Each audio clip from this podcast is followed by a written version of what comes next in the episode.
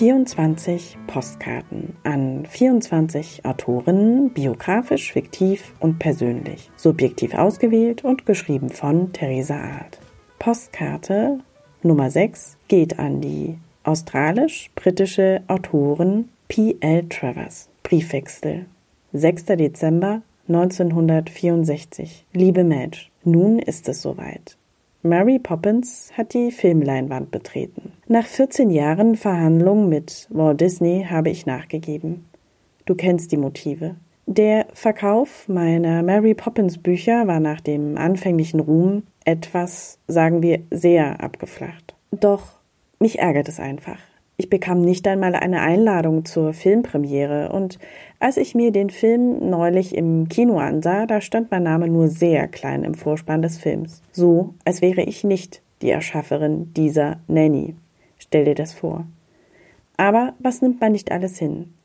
Ihr Charakter wurde ja à la Disney verformt. In meinen Büchern ist sie einfach nicht die reizende, verbindliche, liebenswerte junge Frau, sondern vielmehr eine sagen wir spröde, anarchische, herrische Nanny. Aber nun gut. Dieser romantische Disney-Kitsch hat mir zum Glück ein Haus in Chelsea, in meiner liebsten Wahlheimat London eingebracht. Und Camillus wohnt mit seiner Familie auch in meiner Nähe. Manchmal frage ich mich, ob er mir je verzeihen wird. Kannst du dich noch erinnern, als ich ihn adoptierte? Ich war damals 40 Jahre alt und lernte seine irische Familie kennen. Er hatte auch einen Zwillingsbruder, doch als ich mich damals mit meinem Astrologen beriet, nahm ich nur Camillus auf.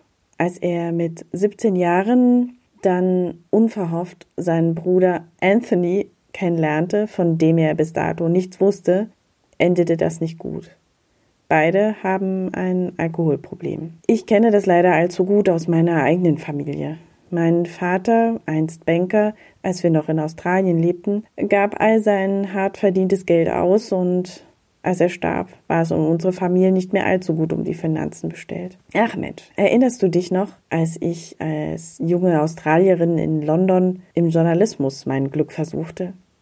Ich schrieb wie verrückt Theater- und Literaturkritiken und berichtete über das englische Kulturleben für australische Zeitschriften. Doch London war einfach zu teuer für mich. Was für ein Glück, denn sonst hätten wir uns nie kennengelernt.